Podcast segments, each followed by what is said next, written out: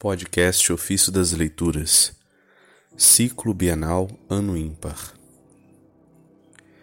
Segunda-feira da segunda semana da Quaresma. A santidade do matrimônio e da família. Da Constituição Pastoral Gaudium et Spes sobre a Igreja no mundo de hoje, do Concílio Vaticano II.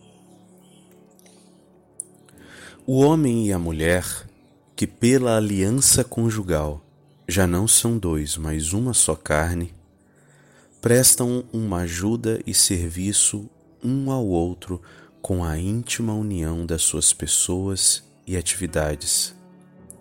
Tomam consciência da própria unidade e cada vez mais a realizam.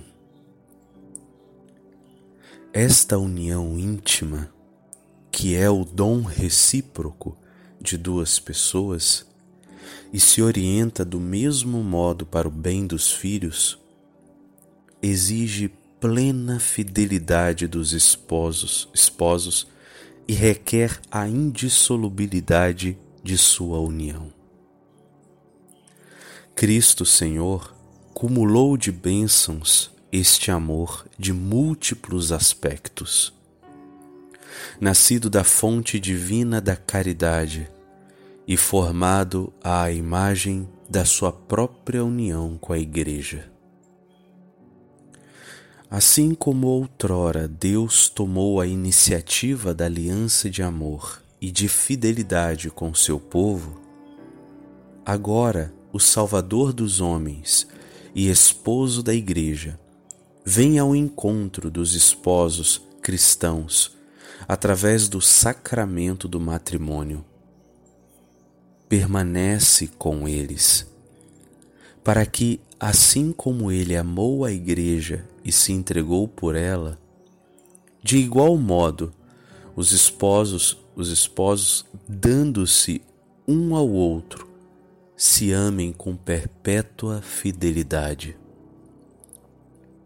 O autêntico amor conjugal é assumido no amor divino e orientado e enriquecido pela força redentora de Cristo e pela ação salvadora da Igreja. Deste modo, os esposos caminham eficazmente para Deus e são ajudados e fortalecidos na sua missão sublime de pai e mãe. Por esta razão, os esposos cristãos são fortalecidos e como que consagrados em ordem aos deveres e à dignidade do seu estado por meio de um sacramento especial.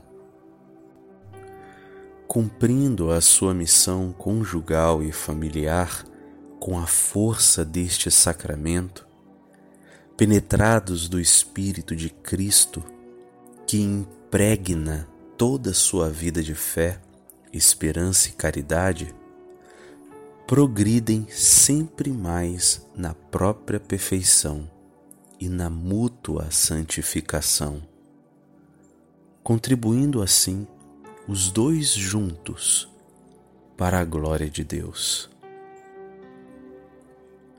Os filhos bem como todos os que vivem no círculo familiar, encontrarão mais facilmente o caminho da perfeição humana, da salvação e da santidade quando os pais os precedem com o exemplo e a oração familiar. Os esposos, revestidos com a dignidade e a missão da paternidade e da maternidade, esforçar-se-ão por cumprir com amor o dever da educação, principalmente da formação religiosa, que a eles cabe em primeiro lugar. Como membros vivos da família, os filhos contribuem a seu modo para a santificação dos pais corresponderão com a sua gratidão, afeto e confiança aos benefícios recebidos dos pais. Como bons filhos, assistem-nos nas dificuldades e na solidão da velhice.